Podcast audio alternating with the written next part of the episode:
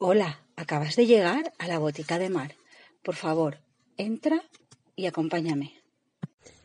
Hola, buenas, ¿cómo estamos hoy? Pues bueno, hoy os quiero traer otro mito mmm, del que quiero hablar eh, y es que me hace mucho la pregunta de si la alimentación vegana realmente es aconsejable, hasta qué punto es difícil de llevar y a ver, mm, yo no soy nutricionista, mm, soy farmacéutica eh, y no soy vegana, ¿vale? Entonces, mm, muy, muy en profundidad no puedo ahondar, pero yo me he estado informando bastante, he estado estudiando mucho el tema, precisamente eh, por esto que me preguntan mucho. Mm, y yo, pues como quiero saber un poco de todo para poder ayudar a la gente cada vez que me pregunte, pues saberle responder con, a ciencia cierta, eh, con la realidad o con todo lo más científicamente demostrado posible, pues yo me he estado informando acerca de, lo que es la nutrición vegana y lo que sería una dieta vegana. Eh, bueno, mm, básicamente consiste en no ingerir ningún producto de origen animal, eh, ni siquiera miel, huevos y leche. Evidentemente, pues ya eh, queda totalmente descartada cualquier tipo de carne y cualquier tipo de pescado. Y entonces pues nos basaríamos en alimentación esencialmente, estrictamente vegetal, de origen vegetal. La gente en general, pues cuando oye hablar de esto y no se ha informado y no entiende, no sabe, piensa en que un vegano se alimenta todo el día a base mm, de lechuga y cuatro cosas más. Y claro, mm, pues no es la realidad. Eh, un vegano no tiene por qué estar desnutrido, no tiene por qué estar delgado. De hecho, yo he conocido veganos gordos. Y, la cosa está en, primero, mm, no elegir ultraprocesados. Porque ahora con el auge de, mm, de la moda, entre comillas, eh, del veganismo, Muchas, eh, muchas marcas están aprovechando la ola de que ahora pues hay más gente concienciada con el veganismo y tal y cual y, están lanzando ultraprocesados que no son saludables eh, porque sus ingredientes normalmente pues no son eh, muy nutritivos que digamos, ¿vale? Entonces, bueno, pues hay hamburguesas, salchichas, que bueno, Mm, tienen mucha mierda dentro, por decirlo de alguna manera.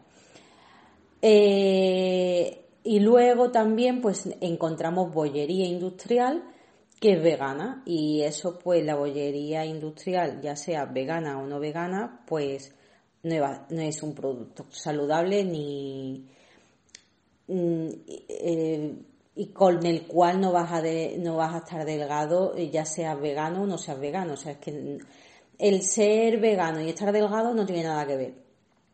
Eh, porque mm, eh, estar delgado o estar gordo depende de muchos otros factores que ya sí eso veremos en, otro episodio que ahora pues no viene el caso, pero no tiene nada que ver. Entonces, eh, ¿se puede conseguir proteína de manera fácil, asequible, barata? En el mundo vegetal, sí, bastante. De hecho, recuerdo eh, una vez teniendo esta conversación en el bot de Crofi donde yo entrenaba, que una chica me decía que había estado viendo unos vídeos de una chica vegana y es que es muy complicado tener proteína completa porque hay que tomar cosas muy raras. Digo, no, no hay que tomar cosas muy raras. De hecho, el aminograma de, por ejemplo, el garbanzo es muy bueno, le falta un poquito de un aminoácido que ahora mismo no, estoy segura de cuál era, que lo tiene en gran cantidad el arroz. Y lo típico de mm, se aconseja tomar lentejas con arroz, pues para tener proteína completa. ¿Hace falta tomarlo juntos en la misma comida? No.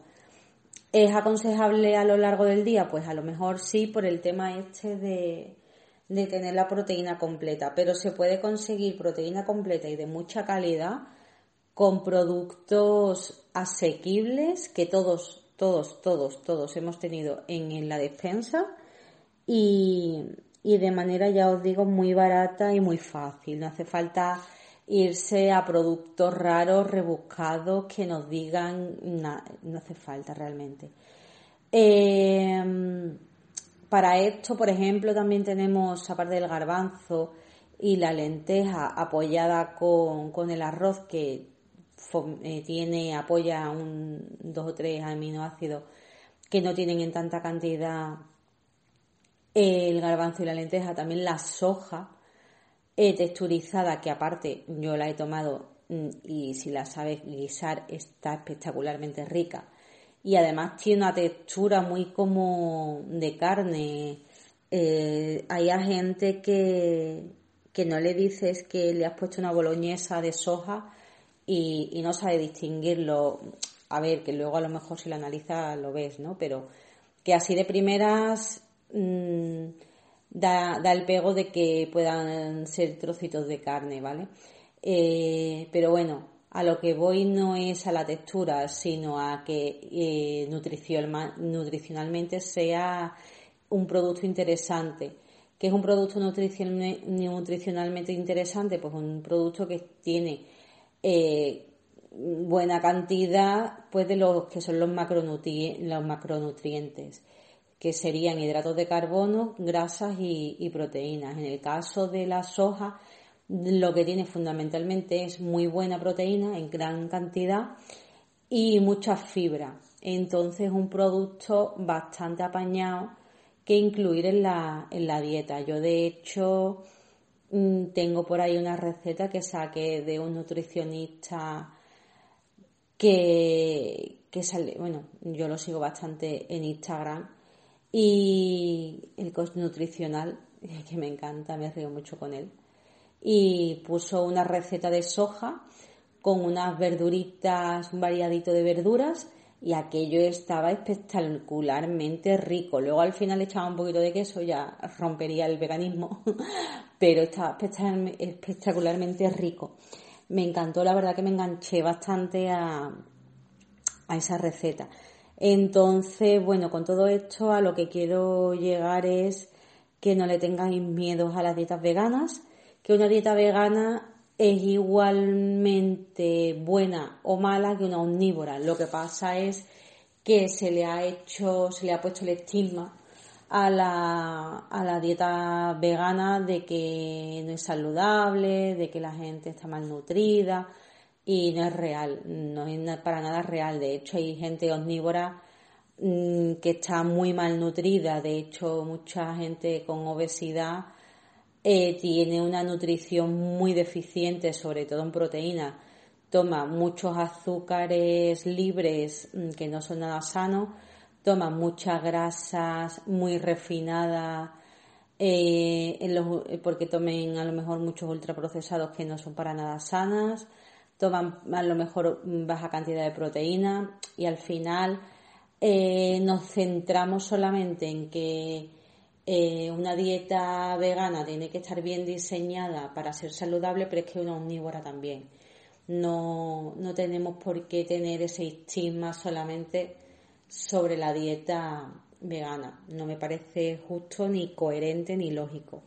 Así que, bueno, dicho todo esto, pues para, para otro podcast ya si eso hablaremos de las kilocalorías y si queréis pues vamos hablando de macronutrientes, kilocalorías y todas esas cosillas que ya os digo, yo no soy nutricionista, pero todo esto lo he estudiado en bioquímica, en nutrición, en la carrera, o sea, podemos hablar largo y tendido de estas cositas. Eh, y nada, lo dicho, que si queréis pasaros al veganismo, pues igual lo más fácil es como todo hacerlo poquito a poco, no del tirón, pero ya eso cada uno que lo haga como quiera, que os informéis bien antes de hacer nada. Y os puedo recomendar dos libros que yo aún no he leído, pero sé que son muy buenos porque los ha recomendado Aitor Sánchez, que también me recomendó otro que no recuerdo ahora, pero bueno, en concreto recomienda él eh, mm, Vegetarianos con Ciencia y el segundo de esta misma chica, que, no recuerdo su nombre, eh, que es eh, que está más basado en recetas y más digamos a nivel práctico que sería mm, eh, veganos o vegetarianos concienciados, ¿vale? Sea muy fácil de encontrar en cualquier plataforma. Y, yo recomiendo que aunque no seáis veganos o vegetarianos o no queráis dar el paso, yo de momento no lo quiero dar, o sea, no, no tengo interés, pero sí que es verdad que moralmente y ecológicamente me pica un poco. Y solamente por el hecho de entender y de aprender cosas nuevas y estar al día de los conocimientos y quitarme mitos, pues me gusta aprender de todo y saber un poco de todo. Para, para desmitificar, como digo, este tipo de, de cosas que luego muchas veces pues me viene gente a la farmacia y no sé qué responderle, pues así ya sé por dónde orientarles. Así que bueno. Dicho esto, espero que, hayáis tenido buena semana y que os haya servido de ayuda este podcast y nos vemos en el siguiente. Besitos. Pues bien, esto es todo por hoy. Espero que os suscribáis, espero que os haya gustado. Si tenéis cualquier duda, consulta en Instagram, la botica de mar o por aquí me podéis escribir eh, para cualquier cosilla que la que os pueda ayudar. Y nos vemos en la próxima semana. Un besito, hasta luego.